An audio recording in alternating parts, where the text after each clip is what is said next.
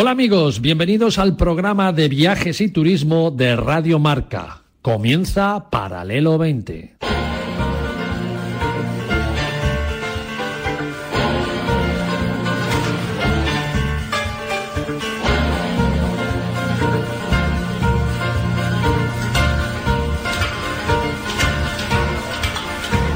Paralelo 20. Presentado por Marcial Corrales y su equipo de colaboradores.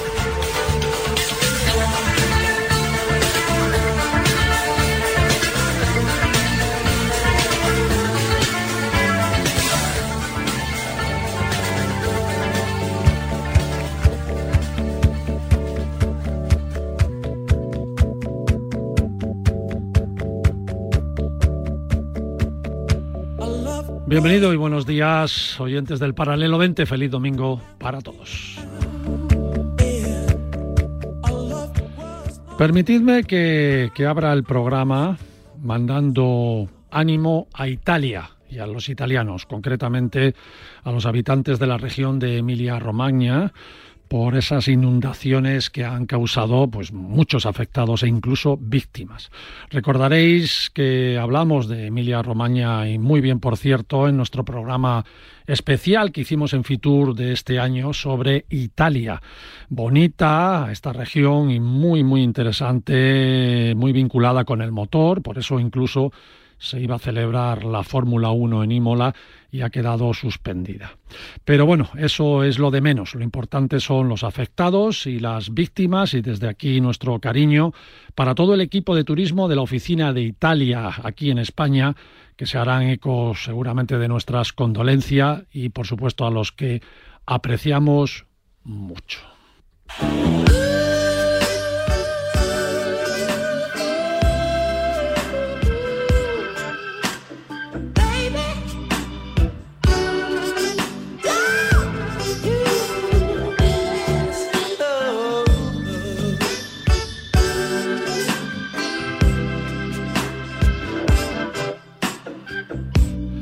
Bienvenidos a todos. Hoy el estudio de Radio Marca está a rebosar. Joaquín, welcome. ¿Qué tal, Marcial? Paralel. ¿Qué tal tu viaje por Turquía? Pues maravilloso, cortito, pero buenísimo. Ahora nos lo cuenta. Santos Valenciano, de nuevo aquí. Buenos días. Oye, una pena no poder dar buenas noticias de Carlos Soria y su subida al Daulahiri en el Himalaya, su perseguido 8.000 con 84 años.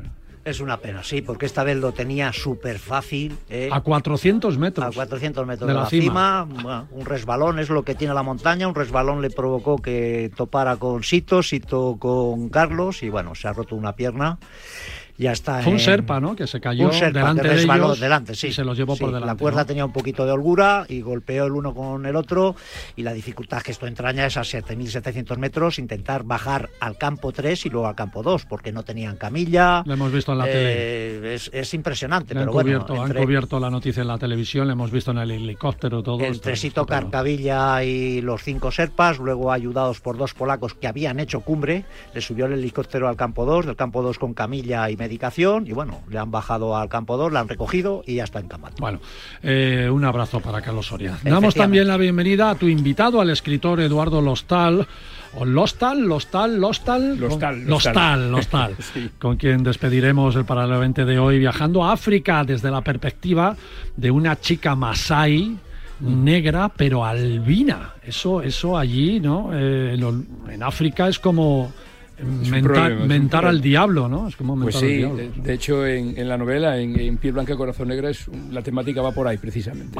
Eduardo, ahora bienvenido amigo y ahora nos lo cuentas también. Y atención que abrimos nueva sección con Begoña Novillo. Apuntaros este nombre, Begoña Novillo, compañera de radio, directora de revistas, embajadora de la Academia de la Tapa. Eso suena... Eso, suena, eso, es lo que mejor suena. Sí, el buen comer y el mejor beber. Suena rico, ¿verdad?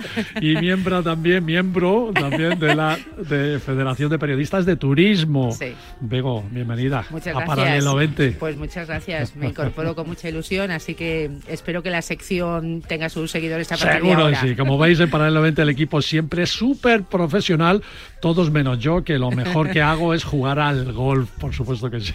Como, como Bale. como Bale, como Bale. Bueno, Begoña, bienvenida. Contigo abrimos una sección que tenía yo ganas ahí de reactivar, que son las cosas chulas que podemos hacer en los próximos días venideros, ¿no? Buenas, bonitas y baratas. Y baratas, a ser posible. bueno, y desde aquí lanzamos un fuerte abrazo a María Jiménez La Torre, que está en Estados Unidos representando la gastronomía española y nos manda fotos con la reina Doña Sofía, que está allí también en las presentaciones de María y todo el equipo de Lices que se ha desplazado. Ok, pues amigos, amigos todos, vamos que tenemos un programa muy justito de tiempo, como siempre.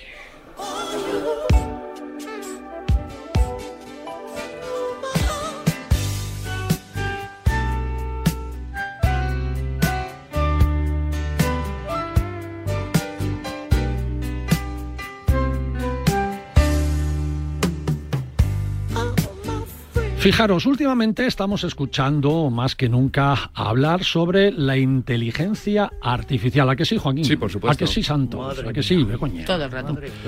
Eh, dejó de ser simplemente una película de Spielberg de hace años para convertirse en herramientas cotidianas y del día a día que muchas de ellas, según dicen, nos solucionan o nos solucionarán la vida.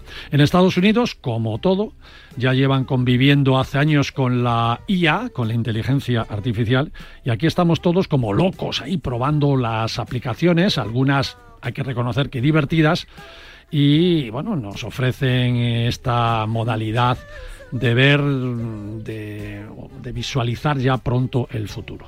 Ángel García Crespo es experto en proyectos de inteligencia artificial y en estos temas. No en vano da charlas e imparte sus conocimientos en la Universidad Carlos III de Madrid. Eh, Ángel, Ángel Crespo, ¿cómo estás? Hola, buenos días a todos. Bienvenido para el evento, amigo. ¿Cómo estás? Todo bien, ¿no? Muchísimas gracias. Muy bien, perfecto. Bueno, ya sabes cómo es la radio, ¿eh? los minutos aquí son segundos, pero queríamos hablar contigo de este mundo tan súper interesante y seguro que, bueno, seguro que necesitaríamos un programa entero para hablar de ello, pero hoy, hoy te pido que lo centremos en pinceladas. A ver, ¿cómo definiríamos la inteligencia artificial, que estamos, por supuesto, todos descubriendo? Y si a este paso, ahí te dejo una profunda pregunta, si a este paso dejaremos de pensar por nosotros mismos y solo aplicaremos lo que la inteligencia artificial nos diga. ¿Es, ¿Corremos ese peligro o no?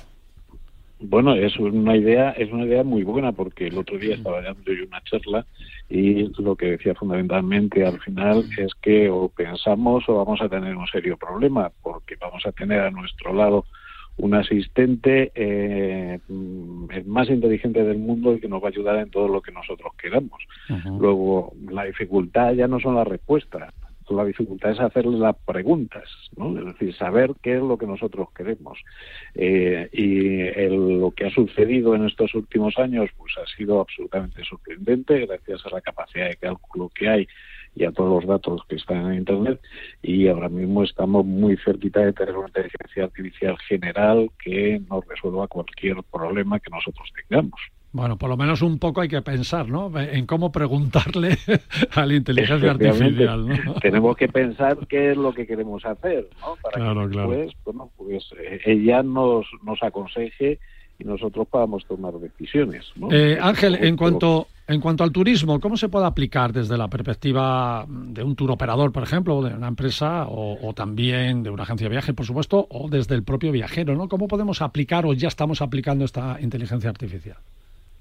Pues mira, desde voy a empezar desde el viajero porque yo ahora mismo lo estoy haciendo planificando las, las vacaciones de verano. Eh, ahora mismo yo tendría que eh, empezar a pensar eh, en todo el trayecto de lo que voy a hacer en estas vacaciones en, verano y lo que le puedo decir directamente a, la ya es que me lo planifique ella. y que me planifique absolutamente todo en función a mis gustos, al dinero que quiero gastarme, con quién voy a ir, qué es lo que quiero ver y lo que yo tengo es pues lo que me daría pues una agencia de viajes, ¿no? Es decir, que es un experto que sabe de todo y entonces es capaz de planificarme y de decirme, no, este día no puedes ir aquí porque sería cierre en esos museos, mm, por ejemplo, ¿no? Mm. Es decir, entonces, esa completa planificación me la da en cuánto tiempo? En escasos segundos, ¿vale? De cara a las empresas, bueno, pues tienen todos los datos de todos sus eh, de todos sus clientes y ya no va a hacer falta un experto en analítica de datos para mm, extraer conclusiones, sino que la inteligencia artificial va a coger todos esos datos, les va a reportar las tendencias que, que hay, los gustos que eh, tienen sus clientes y también de sus proveedores, ¿no? Es decir, qué es lo que está ofreciendo el proveedor y cómo encajar los gustos de sus clientes con los proveedores, ¿no? Todo eso nos lo da y puede parecer ciencia ficción, pero ya no lo es, de verdad, no lo es. Entiendo, entiendo. Bueno, yo lo que veo es que como, es como una herramienta que nos ayuda sobre todo a resolver problemas, ¿no? O, trabajos que antes nos costaba pues mucho tiempo, mucha tabulación, mucho control. Y ahora ya, vamos, le das un botoncito y te lo hace todo. aunque haya, efectivamente, aunque haya quien quiere usarlo para, para trabajar menos, ¿eh? Todavía y dar por bueno lo que diga la, inteligencia, ¿no? Ah, claro, eh, es decir, después tú tienes que tomar decisiones. Claro, claro, claro. Es decir, que yo, por ejemplo, le puedo decir, no, ese día no quiero ir a esa, a esa ciudad eh, porque prefiero ver otras eh, otras cosas que están al lado, ¿no? O, o ese vuelo que, que me propones, pues eh, no me interesa porque sale muy pronto. Entonces yo ya no tengo que ir mirando los vuelos, ¿me entiendes? Sino directamente le digo, quiero salir a media a media mañana. Y entonces tengo una conversación con la máquina que me dice que a media mañana no hay vuelos. ¿vale? Es decir, ¿Lo quieres por la tarde o lo quieres antes? ¿O prefieres otro día? Otro día sí que hay vuelo a media mañana. Bueno, se abre, se abre un mundo, un mundo también para el sector turístico. Estaremos muy atentos. Así que Ángel, eh, mantenemos, nos mantenemos atentos a cualquier avance o iniciativa atractiva que, que, aplique el turismo y que tú, que tú también vislumbres, ¿no? O estés ahí trabajando en ello y por eso te abrimos los micrófonos de Radio Marca cuando tú digas y como tú digas, cada vez que tengas algo interesante que contarnos sobre esto, porque yo creo que de aquí en adelante tendremos que hablar mucho, mucho de la inteligencia artificial aplicada al turismo con toda seguridad. Así que estás invitado. Te incorporas al equipo casi, casi. Fantástico. Ángel, un fuerte, un fuerte abrazo, amigo. Chao, chao. Gracias, chao, chao.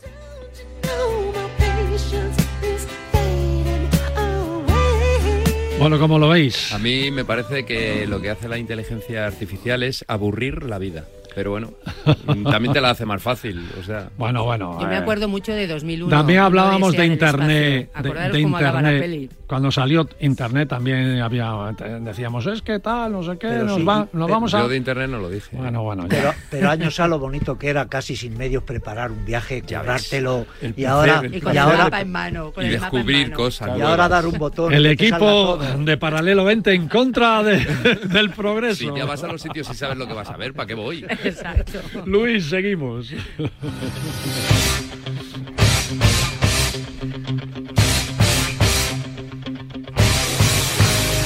Y hablando de la inteligencia artificial aplicada al turismo, los que nos convierten en más inteligentes son los amigos de Travelzo, porque elegir bien un viaje y más económico es de inteligentes.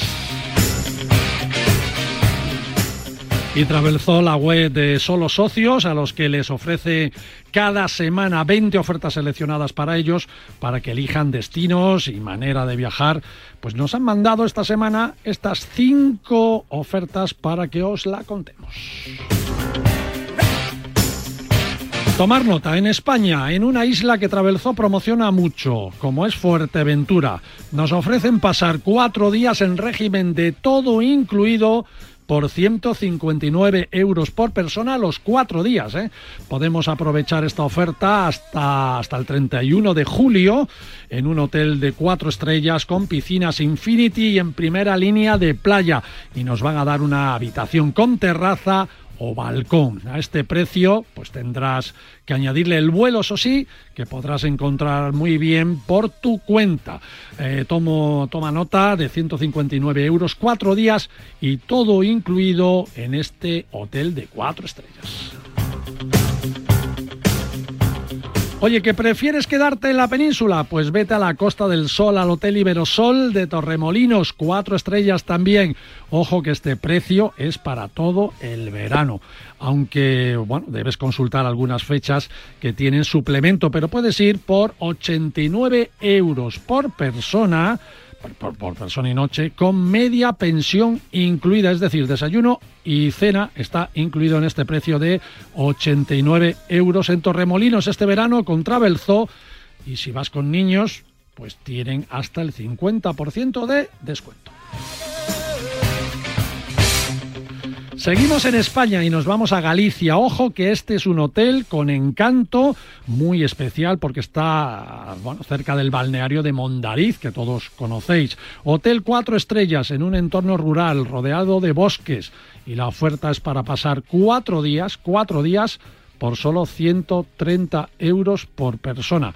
Los cuatro días, con desayuno y cena incluida y también bicicletas para hacer excursiones y la habitación tiene bañera de hidromasaje o jacuzzi dentro de la habitación. Así que si queréis pasar más noches, pues también podéis por el mismo precio aumentar vuestra estancia. Puedes disfrutar de este hotel en Covelo, en Pontevedra, hasta el 30 de junio por este precio de 89 euros. Y vamos a dos grandes viajes internacionales. Uno a Egipto, ocho días en un crucero de cinco estrellas por el Nilo. Te incluye también visita a las pirámides en el Cairo. El precio es con avión desde España, hotel en el Cairo y el crucero de cinco estrellas en pensión completa. El precio, ojo, agárrate, que está tirado, 699 euros. Eso sí, tienes que consultar las, fechas de salida durante todo el verano porque no valen todas. Si quieres conservar este precio, aunque viajes más tarde, debes reservarlo antes del 31 de mayo. Si no, después es muy posible que ya no te ofrezcan este chollo. Y el otro gran viaje es a los fiordos noruegos. Ojo que es válido también para todo este verano. El precio es de 1.399 euros por persona, pero te incluye los vuelos desde España, los hoteles con desayuno y tres cenas, todos los traslados entre las ciudades a visitar, eh, también las visitas con guía en español y hasta puedes hacer un vuelo espectacular en helicóptero sobre los fiordos tan solo por un pequeño suplemento que pagas allí directamente. ¿Qué, ¿Qué, tal? ¿Qué os han parecido estas cinco ofertas? Pues que sepas que Travelzo, si eres socio, y ser socio es gratis, te manda todas las semanas tu mail con 20 ofertas como estas y luego ya tú ya eliges. Hazte socio, que ya son 30 millones los que han dicho que sí a Travelzo.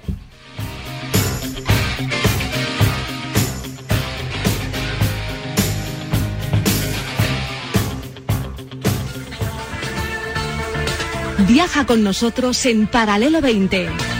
Aprenderás a ver, no solo a mirar.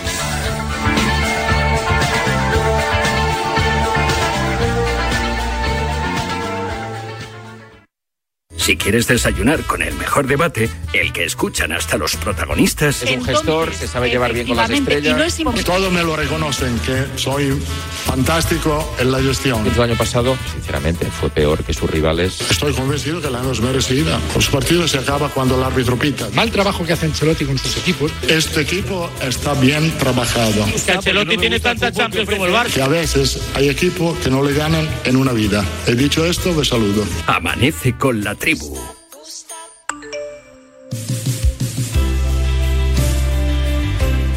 Mensajes al 628 26 90 92. Los sueños no tienen fecha de caducidad. Yo creo que el mejor elogio que le pueden hacer a una persona es que te digan que te parece a tus padres.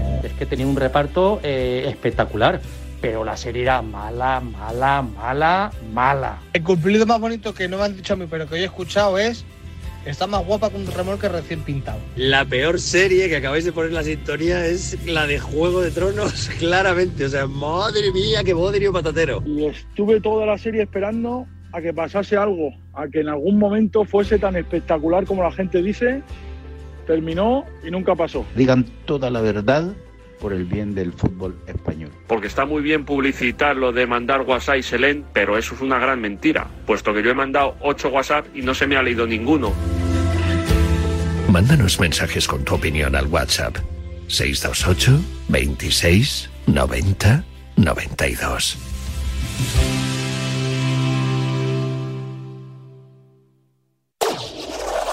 Marcador acoge de 7 a 8 de la tarde su informativo 360 dirigido por Nuria Cruz. Más de 40 voces en una hora vertiginosa de radio en la que las últimas horas cobran protagonismo. Esta semana, como decíamos, Nuria, se completan los octavos de final de la Copa del Rey con las eliminatorias. Pues bien, le contesta el presidente del gobierno, Pedro Sánchez. Información, opinión y reflexión para cubrir el panorama deportivo mundial. Y mientras, como decía Rafa Nadal, esta madrugada ha arrancado el Open de Australia. El premio de BES al mejor entrenador. Vamos a ver si podemos escuchar a Tomás. Informativo 360 con Nuria Cruz y Pablo Parre en Marcador. Mañana, Marcador. Mañana, Radio Marca. Ahora, la radio. Radio Marca te lo cuenta todo.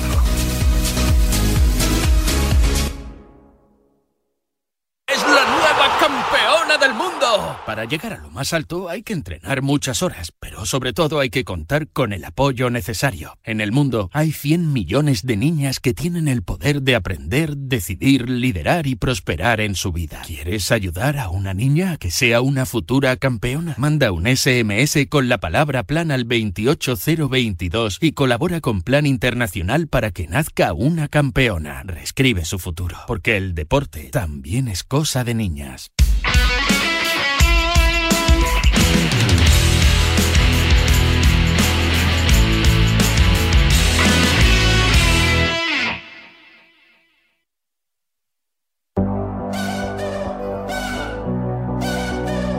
Paralelo 20, con Marcial Corrales y Joaquín del Palacio.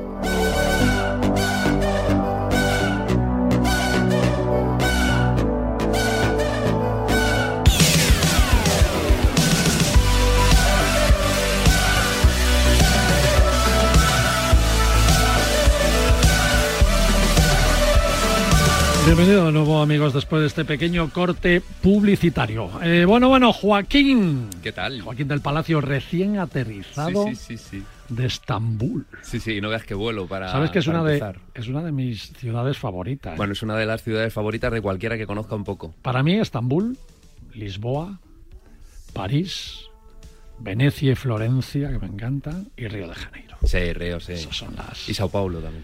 Mi, mi top 5, mi top 6. Pero Joaquín ha ido para supervisar las elecciones, ¿no? Sí, sí, sí, Efectivamente, sí, la- porque allí están ahora precisamente con esto. Para la final, ¿no? Has ido a ver la Eh, final de... Eh, la final también va a ser allí, el, el 10 de junio, Champions. de la Champions League, porque precisamente Turkish Airlines patrocina la Champions League. Ajá. Que además vi una, vamos, un espectáculo alucinante en, en la sala VIP del, del nuevo aeropuerto de Estambul. Sobre la Champions. Sí, sí. Es inmensa, o sea, es mucho más grande que nuestros estudios, es una zona VIP espectacular y bueno, ahora lo cuento. ¿Y quién jugaba la final? Eh, pues Sí. la juega Manchester City con el, Con con el el Inter, de Milán. con el Inter, sí, sí. Ah, sí. Se clasificaron hace al unos Madrid. días. Ah, ¿qué me estáis diciendo? Sí, sí, me- lo siento, me- madridistas. El Madrid no va a llegar no- este No año. me había enterado. Sí, sí, sí, sí. Ay. Yo, yo, yo ya conocía a madridistas que ya habían reservado hotel. Sí, pues me parece Bueno, que- Joaquín, vas a hacer la memoria de los sentidos Estambul. Sí, Pues sí. venga, sube esa música.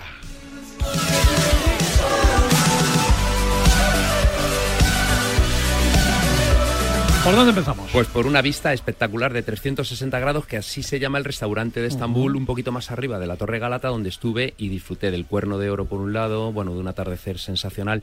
Se ve enfrente a lo lejos toda la zona asiática, con el Bósforo por medio, que el Bósforo es uno de esos lugares sensacionales. Es estrecho, pero también es canal, nos une el Mar Negro con el Mar de Mármara, en un lugar estratégico donde se situó en su día Estambul, que ha sido también el nombre de, de Bizancio y de Constantinopla, esa famosa toma en 1453 cambió de era a la humanidad.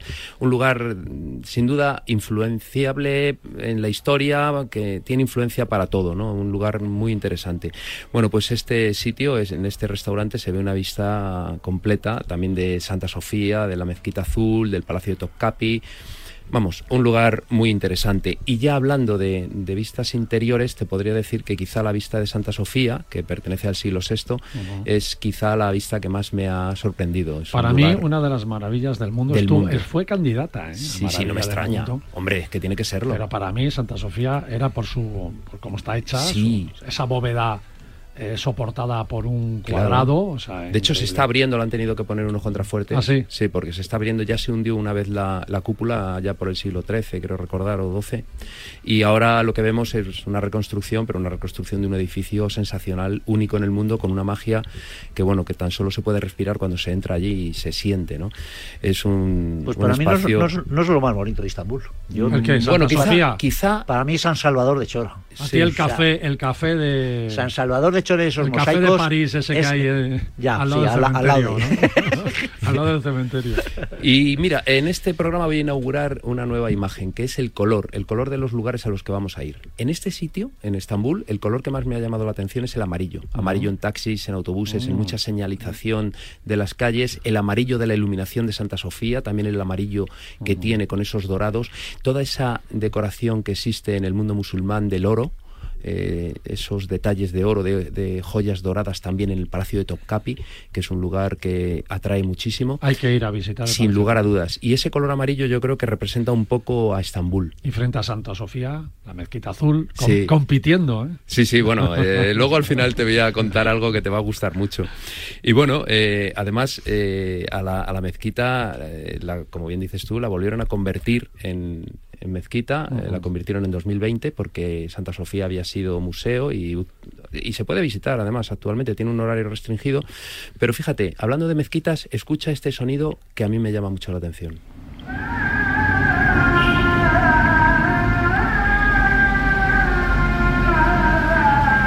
5 de la mañana en la habitación. Cuando tú no sabes muy bien qué ocurre, escuchas esto. Yo tenía precisamente una El mezquita almohacín. enfrente. El almohacín. Exacto, el muecín, almuecín, subido en su minarete. Bueno, últimamente están casi todos ya automatizados. Es un sonido que te marca a los países musulmanes. Es un sonido que durante cinco veces al día vas a escuchar y es un sonido que siempre está identificando las grandes ciudades. Por supuesto, Estambul tiene multitud de, de mezquitas en las que suenan estos muecines y que llaman mucho la atención. Pero esto te va a gustar quizá más porque es muy especial. A ver. No, no, no, yo no tengo ganas de ti, ¿eh, Marcial? Un momento. Quiero decir, una escucha la, escucha la música. Esto eres tú cantando en el avión. No, no, pues te va a sorprender mucho.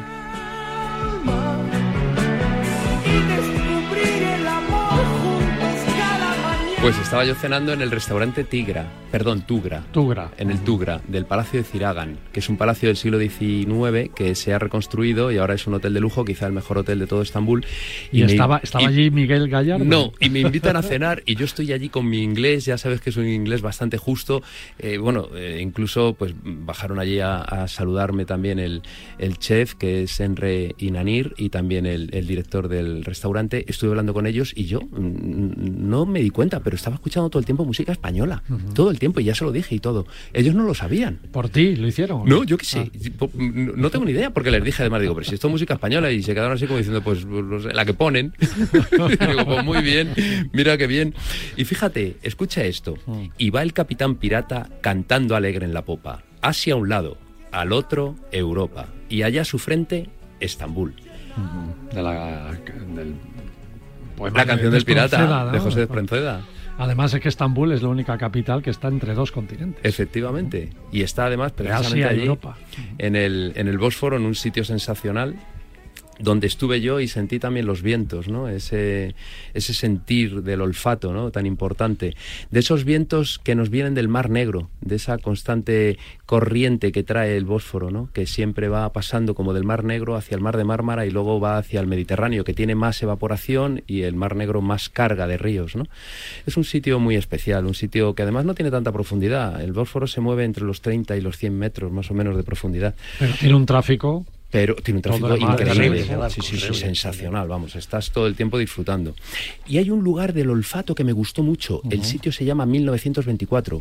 1924 porque se inauguró en esa fecha un restaurante que en su época porque estaba además de moda y muy cerca, los soviéticos utilizaban mucho para ir allí a comer. Bueno, pues tomé un vodka con sabor y, y olor a salmón ahumado. ¿En serio? Os lo juro. Madre mía, ¿dónde vamos a llegar? Yo aluciné. Entre esto y la inteligencia artificial. Sí, sí, sí, sí. Nos Se anula. nos va a dar fatal esto, ¿eh? Me dejan, la, me dejan la copa y me dicen, huele, huele. Y vuelo así y digo, joder, no puede ser, esto huele como a salmón ahumado. Y dice, pruebe, pruebe.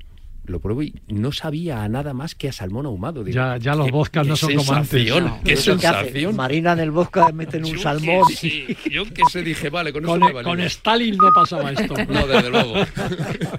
y bueno, y por supuesto, sabes que estuve en la presentación de los nuevos menús de Turkish Airlines y los aromas del show cooking lo hicieron además en un edificio restaurado, allí muy cerca del, del gran puente Bogazici, que es un, un sitio impresionante donde, bueno, este edificio antiguo estaba reconstruido con eh, acero y, y cristal y la imagen interior con mucha luz era todo blanco y allí plantaron una mesa así sinuosa de 20 metros, totalmente llena Para de que probarais el catering. Para que probáramos el catering con una serie de, de show cookings y bueno, la verdad es que hicieron una especie de desfile. Oye, ¿qué tal la comida a bordo? guau, maravillosa. Sí. O sea, Turkish Airlines para mí es el, es el mejor es el mejor menú que puedes pueden presentarte en un, en un avión.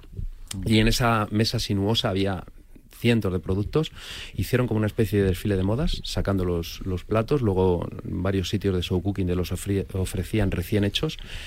Y la verdad es que fue una eh, vamos una experiencia eh, única. Joaquín, ¿y el menú mucho. es árabe o es un menú internacional? Muy buena pregunta. Pues mira, el menú es un menú internacional, pero hecho basado en la cocina turca otomana, que además pues se ejecutan de maravilla, con productos además locales para no tener que, que consumir. Ellos, como parten y desde el propio aeropuerto de Estambul, allí tienen su base de, de organización para todo y desde allí pues llevan los aviones cargados con los productos turcos, que además la cocina turca, yo creo que ya lo sabéis todos, es una de las mejores del mundo, muy completa, muy interesante, mezcla también con es- nuestra mm, cocina mediterránea y es una cocina pues eh, muy completa, muy rica y, y la verdad es que... Pues agradece porque los aviones Sí, generalmente se no come se- fatal. Sí, sí, no bueno, se suele bueno, comer han nada bien. mejorado mucho los menús de los Yo, de hecho, aviones. siempre me llevo el botiquín. Que, que yo he trabajado en compañía aérea. Sí, bueno, Tacto. aquí precisamente te dan tres a elegir uno y bueno, pues eh, precisamente además si hablamos de gastronomía, tenemos que hoy, día 21, empieza la Semana de la Cocina Turca en Atay y es, dura hasta la semana, hasta el día 27.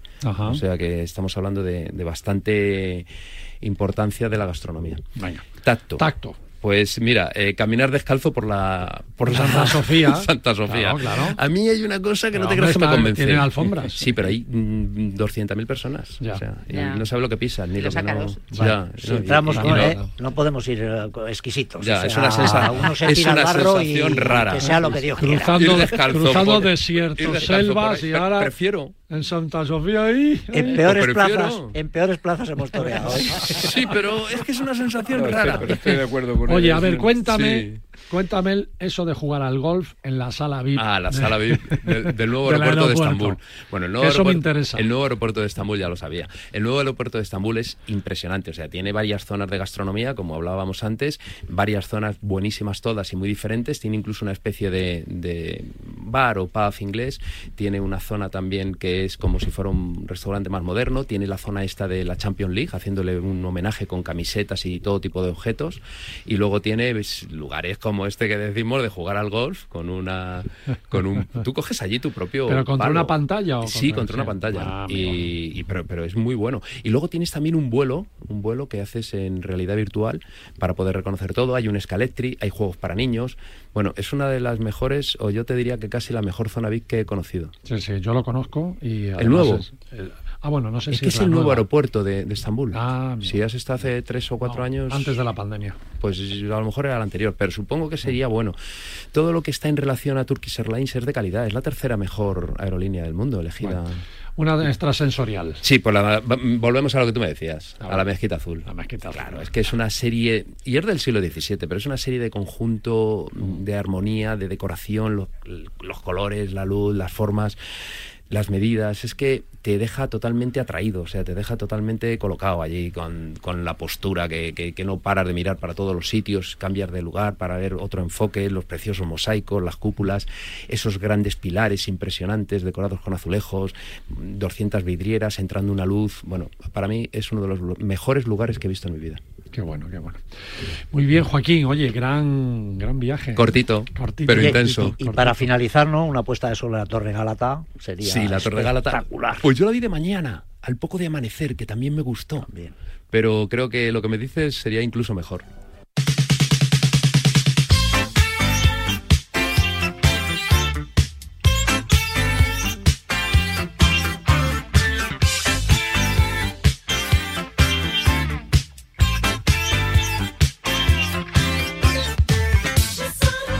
Bueno, bueno, esta será la música de la nueva sección con Begoña Novillo. In out, in and out, in and out, dentro, dentro y fuera. Efectivamente. Yo creo que para, bueno, vas a contar cosas dentro del estudio de Radio Marca, pero para que las disfrutemos Exacto, fuera, ¿no? Claro, y cosas de aquí y cosas de otros sitios. Muy buen que también nombre. el in and out te va bien para eso. Muy buen nombre, sí, señor. Hombre, es que sabes lo que pasa, que siempre, como no tenemos todavía, estamos acostumbrados a la inteligencia artificial, lo mejor es que escuchen este programa y los planes se los demos nosotros. ¿Qué necesidad de utilizar nada, ¿Verdad? nada artificial? Si aquí Bueno, de somos verdad que de no- carne y hueso. Pero no podemos estar contra el progreso. No, Lo que no, hay que bueno, usar las mira. cosas es con inteligencia, no artificial, Artificial. no artificial, sino con inteligencia humana. Sí, como una herramienta. Porque Natural. el Aquí progreso, la inteligencia el en este progreso no es malo. Lo que pasa No. es que algunos lo utilizan para lo malo. Demasiados. Esto es otra Sí, historia. ¿eh? o, de- o en exceso, que tampoco es bueno. Claro. Bueno, cuéntanos que, qué has descubierto guay para que lo aprovechemos, ¿no? En esta ocasión, para abrir tu sección, eh, te, te has pateado bien Madrid. Sí, estoy Pero- todo el día por ahí de pingo verbenero. Exacto, Marcial, pero a partir de los la vida. a partir de los próximos programas te pido que hablemos también de toda España, ¿vale? Claro, sí, hoy, sí. hoy Madrid, porque Madrid, está de fiestas. Sí, primero está San Isidro, que lo hemos celebrado hace unos días, y hasta hoy, precisamente, eh, hoy termina la, bueno, un tapeo que hay especial, la verbena sin filtrar, que, que patrocina el Águila. Ha sido la primera, la primera edición, terminará hoy, por lo cual todavía están a tiempo de disfrutar de más de 50 bares aquí en Madrid, Fíjate, donde 50 se puede, bares. cada uno ha elaborado una tapa distinta, evidentemente va armonizada con una cerveza del Águila, como una tiene que ser. ¿no? Claro, una claro. o las que quieras, pero en principio es tapa y cerveza y más de 50 locales. Es verdad que hoy es el último día, no sé si a los 50 nos va a dar tiempo a ir, pero por ejemplo, locales como el Anciano Rey de los Vinos, que es un clásico, Mm, clásico. clásico enfrente de, de la Catedral de la Almudena,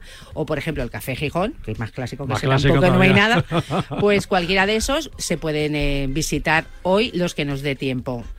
Santos, ¿cerveza y tapa o vino y tapa? ¿Tú qué, de qué eres? ¿De vino o de cerveza? Me es, me es indiferente. ¿Eh? Yo soy más, si es vinito bueno, prefiero un vinito bueno y si es Ribera del Duero, mejor. Bueno, pero Yo- ya, ya que el águila es el que le ha hecho todo Bueno, tal, una pues, cervecita cer- fresquita Escucha, también la, cerveza, la cerveza siempre viene bien para hacer balsa.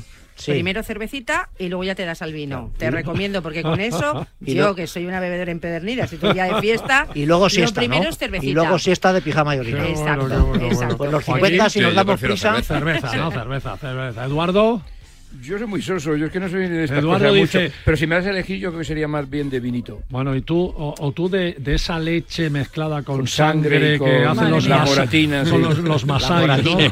Ahora no lo cuentas en tu, en tu sección. Oye, el próximo domingo es Día de la Hamburguesa. Bueno, hijo, es que tú ya sabes que hay un día para todo. Qué bueno Cada esto. día se celebra algo. Pues el día 28 corresponde al día de la hamburguesa.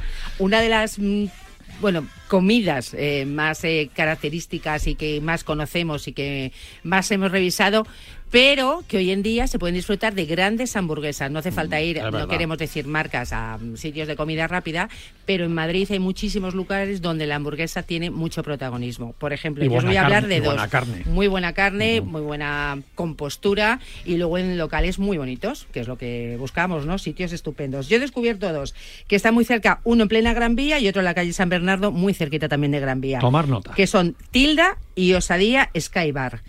En Tilda, su hamburguesa es de res y cerdo. Está cubierta con queso y lleva una salsa de cebolla caramelizada que la hace irresistible. Yo la he probado y es maravillosa. Begoña, Begoña, bésame. No que te acostumbras. Bésame.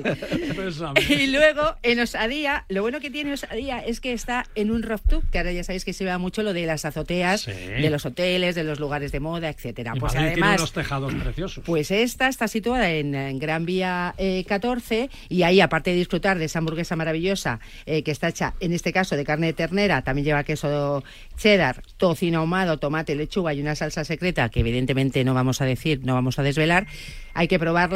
Eh, se acompaña de innumerables vistas y maravillosas. Hablaba antes Joaquín del 360 grados. Aquí a lo mejor no tenemos el 360, pero casi. Podemos disfrutar de esa calle tan emblemática como es la Gran Vía y, bueno, pues una cervecita con la hamburguesa o un vinito. Oye, esa de Oye, osadía, esa de osadía me ha gustado mucho. Santos, bésame. bésale tu santo, que... Yo te voy a decir sí. una cosa, Begoña. Yo creo que las mejores hamburguesas se comen en Burgos. Hamburgues. En Hamburgo, en. Hamburgo mejor serán, ¿no? La tontería de paralelamente. Ha llegado. Oye, y hablando de terrazas, el otro día estuve en una fiesta estupenda. eh, no sé si sabéis que se ha inaugurado hace poco un nuevo hotel, el U Music, que, que es de la Universal, de la, de la marca de, bueno, pues de, de discos, ¿no? Sí. Han abierto un hotel maravilloso donde estaba antes el Teatro Albéniz. Entonces siguen Ah, conservando en la planta baja el teatro, el resto es hotel y tienen dos terrazas. La última planta, la terraza característica de cualquier hotel, y luego en la cuarta planta, donde tienen la piscina, lo que han hecho es poner un tardeo los martes y los jueves, que podemos disfrutar desde las 7 hasta las 10 y media, donde el protagonista en este caso es el champán. No sé si soy hablando de cerveza, hablamos de vino, el champán tampoco hay que dejarlo de lado. Bueno, es un vino también, ¿no? Pero otro tipo de vino con burbujilla. Yo no soy muy de champán, ¿eh? Yo ya Eso que la has Pero- probado poco, Pero mi mujer, mi mujer le encanta, eh, come con champán, o sea, yo soy de sidra. Ostras, pues yo en el restaurante Tugra, allí en. Sí. Estuve cenando con champán. Con champán, claro. sí, Bueno, sí, es lo mejor que hay. Sí, sí, me encantó. Perdón, ¿eh? es la bebida más completa, la menos Sí, indigesta, la que total. mejor te va con cualquier ¿Y cosa. la piscina está abierta ya o qué? ¿Te La puedes piscina, bañar? la ¿O piscina, no? bueno, es una piscina que no es excesivamente grande Ajá. y bueno, lo mejor es que estás ahí en un ambiente muy relajado, con el fresquito de la pisti, con las dos cócteles que te preparan, con el champán, en este caso que es GH Y la verdad que bueno, pues para disfrutar los martes y los jueves, que no tienes un plan, pues nos podemos acercar aquí a, a esta terraza que la han bautizado con el nombre de Nota Alta. Está la cuarta planta, porque luego hay otra más arriba, que esa es otro tipo de terraza, con otra propuesta. En esta disfrutaremos de, bueno, de esos cócteles maravillosos que elaboran con GH. El champán Brut Natur. Bueno, sí, A ver, sí. A ver, que- Vamos a ver que- si nos ponemos, ¿eh, Marcial? de verdad que nos echan por las marcas sidra- publicitarias. si- sidra Venga. el gaitero, no. Bueno, hombre. escucha, he dicho, he dicho de 7 a 10 y media. Es de 7 y media a 10, que me, me equivoco con las medias. qué- qué- qué indisciplinado equipo que tengo. Oye, hay una exposición Madrid Crónica Creativa de los 80. Bueno, aquí, Eso es de mi época. Aquí, te iba a decir, yo, yo que nos iba a quitar años, de, de aquí los 80 los hemos vivido cuando casi no habíamos nacido. En fin, pues sí, eh, el 20 de agosto eh, se ha inaugurado hace unos días, el 19 de mayo, en la sala Mateo Inurria de la Fundación Canal, una exposición donde se hace un repaso a todos esos icónicos 80 que a algunos les sonarán de oída, tu público más joven, y los que ya tenemos un, un poco, un poco más de edad, pues a lo mejor lo hemos vivido más de cerca. Una exposición que merece la pena, bueno, a aquellos que sean más de culturetas, pues mm, yo la recomiendo, porque la verdad que, que es muy interesante y nos adentramos otra vez, nos traerá recuerdos a aquellos que hemos estado ahí o que lo hemos vivido, y los que no, pues se podrán hacer una mínima idea de lo que era aquello. Qué bueno, Que qué eso bueno. había que vivirlo, claro. Bueno, mm, Begoña, qué bien. ¿Te queda algo más en el tintero? Bueno, no? mira, solo quiero hacer también un plan para ir con niños. Porque Pero claro, Madrid. en Madrid, sí. ya haremos otras cosas Vale. fuera, pero en ese caso me he centrado porque Madrid, tú ya sabes que hablando antes de la Gran Vía, la Gran Vía ahora mismo mm, recaba muchísimos teatros donde somos como el Broadway, ¿no? De, de- de España. Somos el Broadway. Somos el Broadway de España y entonces hay una un espectáculo que es Aladdin, Ujú. que es muy recomendable para llevar a los críos. Es muy divertido, está muy bien la escenografía, los niños disfrutan desde el minuto uno y muchas veces no sabes qué hacer con los niños. Pues digo, llévatelos a la Gran Vía, al Teatro Coliseum y disfruta de Aladdin. Nueva sección In and Out con Begoña Novillo.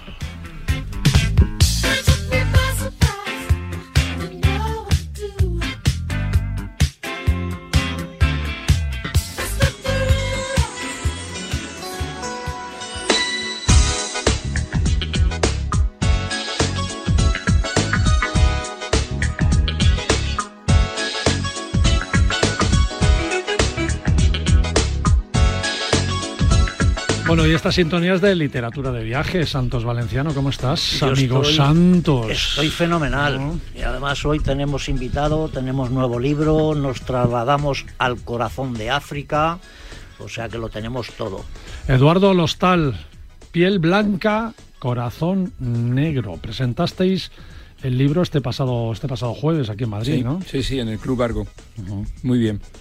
Bueno, para todos aquellos que no sepan quién es Eduardo, pues vamos a decir que es un viajero empedernido, viajero a la antigua usanza.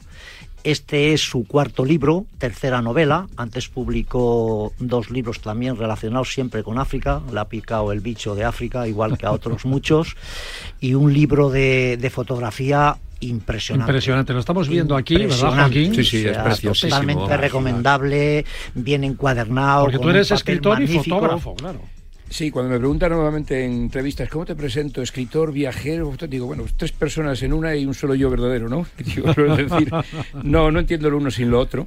El, el- el origen de todo es, es el viajero, porque al fin y al cabo, tanto en mis fotos como en mi literatura, pues nos llevan a, a estos mundos que he conocido con los viajes. Pero efectivamente, sí, ambas, ambas facetas. Bueno, además, menudo continente de aventuras y desventuras que, que es África, ¿no? Ahí hay Para mí es el continente de to- aventuras, sí. de todos los colores y blanco y negro, muchas. Sí, me parece el, el- el- el continente, la aventura por excelencia, continente africano. Me interesan todos aquellos mundos que nos sacan de la globalización. Yo no soy mucho de, de artificiales, inteligencias artificiales ni cosas. Que a mí me gusta el mundo real, que es maravilloso. Y sobre todo me, me- me- llama mucho la atención todos aquellos viajes que nos sacan, pues eso, de, de lo que es nuestro mundo.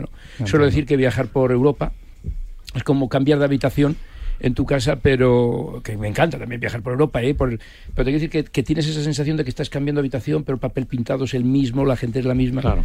Entonces, me interesa más. Fíjate, hablando de las fotografías, eh, esta semana estuve viendo una exposición de José María Alamo de Espinosa, preciosa, porque él es eh, abogado, concursal, economista, pero tiene su hobby es la fotografía y tiene unas fotos en blanco y negro. Y me dijo una cosa que yo no sabía. Dice, mira, si tú quieres disfrutar de una foto, de un paisaje tal, el color. Pero si quieres conocer los detalles de las fotos, Es verdad, es verdad. hay que hacerlas en blanco y negro. Sí. Claro, Sí. porque el blanco Para y ver negro el es la detalle luz de la foto. al final. Con la Es- foto en blanco y negro bien revelada y bien hecha, Claro, no, es la no- luz, no, no supera nada. De hecho, esta foto que estamos viendo del Guerrero Masai es, es en blanco y negro. Claro, y claro. qué pedazo foto. Oye, hay que hacer fotos de este libro y mandarla a las redes Sí, ya. sí, ¿eh? sí. Bueno, pero Oye, este último libro que presentasteis, muy curioso porque, eh, como decíamos al principio, trata de una Masai albina. Cuando eso pasa en África, tradicionalmente es mentar al diablo, ¿no? Es- es- Sí. O sea, está, condenada esa persona. Dignity, el personaje de la novela, es una Masai, nacida en España, es una inmigrante de segunda generación, que tiene además el, el condicionante de ser albina, y que como tantos inmigrantes de segunda generación, pues mm, tiene problemas de identidad, no se siente ni de aquí ni de allá. Entonces inicia precisamente, por una serie de circunstancias, un viaje con su madre, que su madre eh, además le ha ocultado muchos secretos de su pasado para protegerla de él, pues para, para saber quién es. Entonces la lleva a conocer a su abuela, una mujer que se llama Sí, Nalutuesha. ha- hay que decir que las protagonistas del libro son tres, Tres mujeres. mujeres, la tres madre, la mujeres y la hija. protagonistas escritas por un hombre, efectivamente. Sí, sí. Madre, abuela e hija. Entonces, eh, bueno, pues de la mano de Nalutuesha el lector va a entrar en... Es una inmersión total en la cultura masai eh, tradicional, en un reducto de la cultura masai que se llama Loita Hills, al, al- al sur de Kenia, un lugar que conozco muy bien, lógicamente, y un lugar mágico. Y he pretendido que para el lector sea un viaje casi más cognitivo que físico, ¿sabes? Es eh, meterme en el pensamiento masai, que tenga la sensación de que entra en otro orden de las cosas, otra forma de pensar, de amar, de entender la vida.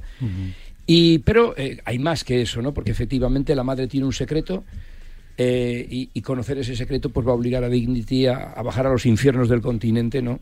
Y ahí entramos un poco con el, el tema de los albinos, Un efectivamente. secreto que hay que, des- que desvelar Que hay el que libro. leer- Efectivamente. hay que leer el no- libro. Yo tengo no- que no anticipar, podemos hacer nada tengo que anticipar que el libro me lo he leído en dos días porque había problemas de conseguirlo. Ahora parece ser que ya está, pero yo me lo he tenido que leer en dos días porque eh, soy incapaz de presentar algo que no he leído. No hay conocimiento de causa. En dos días y, y, y noches. Y porque, dos no- porque sí, me has sí. mandado WhatsApp Sí. a las 2 de la mañana. Sí, sí, sí, así ha sido. Pero bueno, es así. Eh, yo le quería preguntar a, Eduardo, oye, eh, ¿cuál es la complejidad de esta novela? Porque claro, tres mujeres, en la perspectiva de un hombre, porque yo diría que más que una novela es un estudio antropológico de los Masai. O sea, entras a fondo en el corazón Masai. Es un libro duro, a veces se te eriza el vello y te dan ganas de llorar, porque la mujer en África y en concretamente en la sociedad Masai está muy maltratada. Y precisamente este libro trata de que alguien de dentro de ese núcleo salga para afuera. Yo tenía dos retos importantes a la hora de escribir eh, la novela. De un lado, efectivamente, es una historia de mujeres contado por un hombre.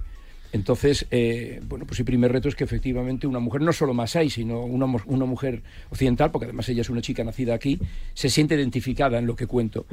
Eh, por lo que dicen, creo que está conseguido. Eh, y luego el segundo reto, efectivamente, es que me pongo en la piel de un masai. Yo tengo el único blanco que vive allí, bueno, ya son tres, porque se ha casado y ahora tiene un niño, son tres, un matrimonio sudafricano con su hijo, que me dijo en una ocasión, tienes que escribir la novela de manera que un masai tradicional se sienta identificado en, en todo lo que cuentas, pero no solo en, cómo, en, en lo que cuentas, sino en cómo lo cuentas. O sea, meterte en su cerebro. Su- O sea, y en su forma de ellos. expresarse y en su forma.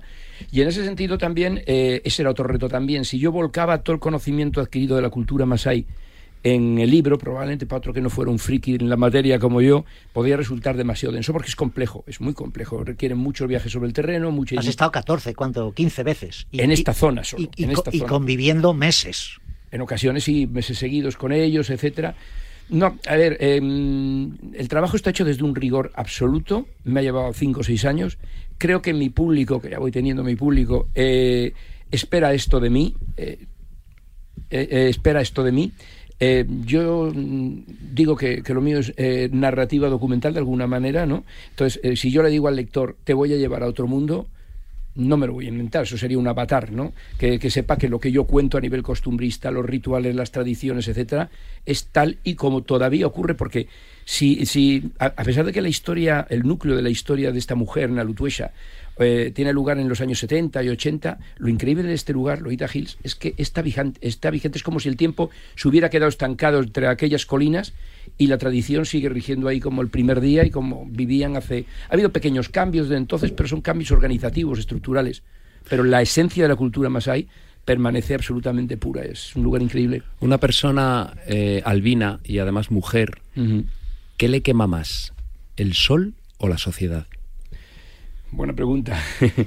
El sol, desde luego, físicamente el sol, pero, pero allí también la sociedad, porque pero no, no solo una per- persona con, un albi- con albinismo, pues una persona, un homosexual, por ejemplo, tienes problemas, son, son sociedades que, que, que este, o sea, las libertades no las entienden igual y también hay mucha gente que, que migra a nuestro mundo precisamente para simplemente para buscar poder ser él, él o ella misma, ¿no?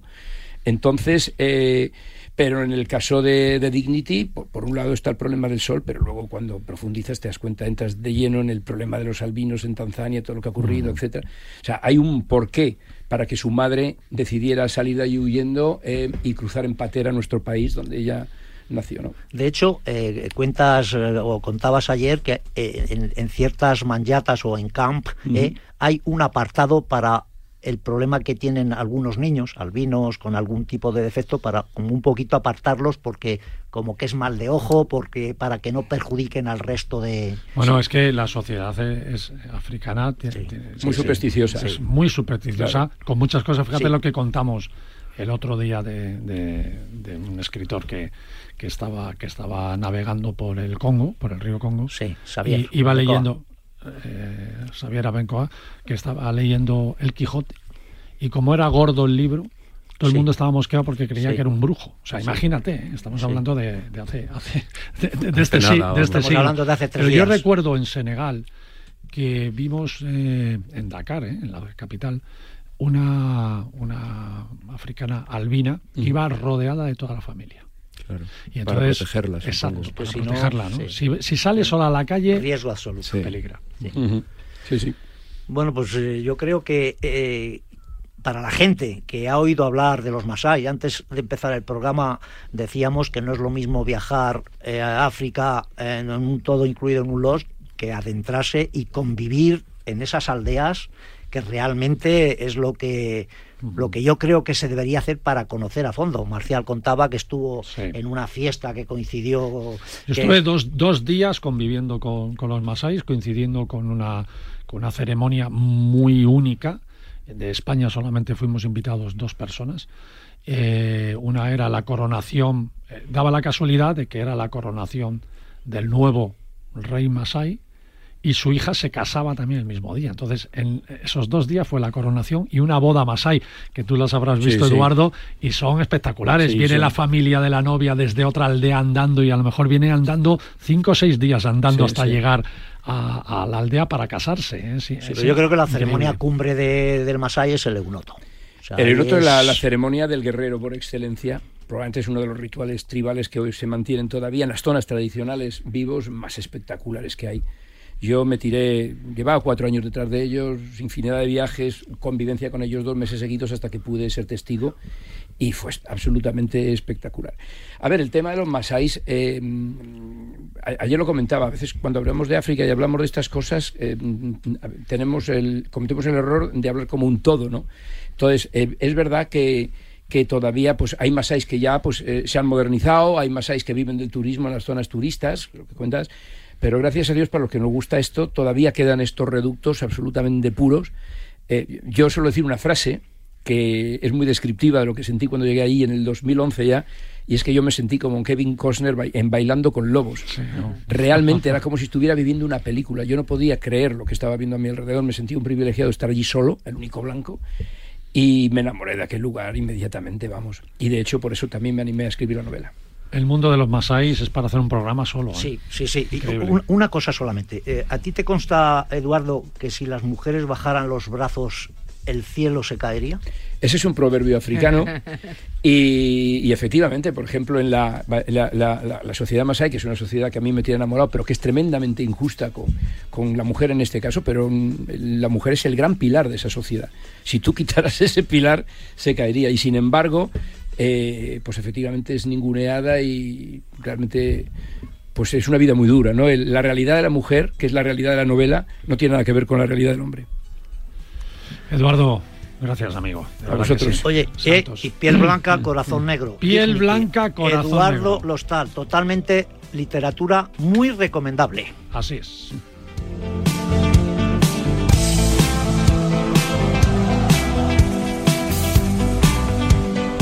Bueno, nos vamos amigos hasta el próximo domingo aquí en Paralelo 20 Radio Marca. Joaquín del Palacio, muchas gracias. Muchas gracias. Muy, y hasta el próximo domingo. Muy Estambul, te Sí, veo, sí. muy Estambul. ya por fin fui a Estambul. Por fin tenías Toda mi vida ganas, deseando. tenías ganas. Sí, sí. Santos, tú Estambul te lo conoces, ¿no? Sí, Hombre, varias veces, pero, varias veces, pero ahora mismo, míos. en cuanto salga del estudio, Sí. carretera y, ¿Y? manta. ¿A dónde te vas? Me voy al sur. Al sur, al sur. Al sur de España. ¿Dónde? Ah, Me voy a Yamonte. A Yamonte, bien, bien, bien. O sea, que bien. Pues sí, tú ya ¿no? sabes lo que dice Rafael Acarrano del pescadito. sur. Sí, claro. Ojito, Sí, ojito. A ciertas edades ya. Eduardo, Eduardo Lostal, muchas gracias A por tu viaje por África y desde también desde la vivencia de, de esas tres mujeres, que es un placer leerlo en tu libro. Y ya sabéis, piel blanca, corazón negro, muy recomendable para todos los oyentes de Paralelo 20. Y Bego, Muchas gracias. tú estarás aquí con nosotros cada 15 días. Bueno, pues el 4 de junio o toca. sea, a preparar cosas ya me chulas y buscaré bonitas. planejitos de fuera de ¿Eh? Madrid, no solamente de los madriles. Bueno, también te vas de viaje. Si te vas de viaje, también vienes y lo cuentas. También. Yo os enviaré fotitos de gambas y estas cosas que el sur. Amigos del, pala- del Paralelo 20. chao, chao.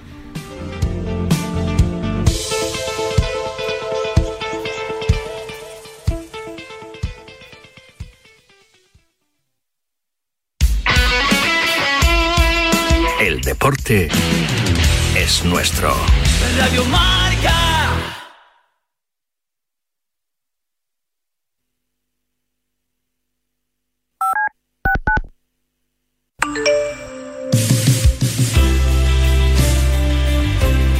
Mensajes al 628 26 90 92. En La Mancha no hay bombones, pero hay morenos que rompen corazones. Hola, buenos días Radio Marca. Un abrazo, Vice. ¿Qué tal estás, hombre? Pasa, amigos míos, buenos días. Buenas tardes, pizarreros. Sois máquinas. Yo me iría directico ahora mismo a Radio Marca a conoceros a todos, de, de- sobre todo a Tío Ortega, a Sánchez, a Yanela, Carabajano, a Sauki, a todos, que sois unos cracks. A mí el cumplido más bonito que me, que me hicieron fue mi tía que me dijo que estaba guapísimo en la boda de mi prima, no sé qué, con un traje blanco. Y no era yo, era mi primo. Cago en la leche. Chiqui, felicidades, Yanela. Hola Sauki, que quise conocerte cuando estuviste en Moncloa, no pude parar, qué rabia me dio. Venga, hasta luego. Mándanos mensajes con tu opinión al WhatsApp 628 26 90 92.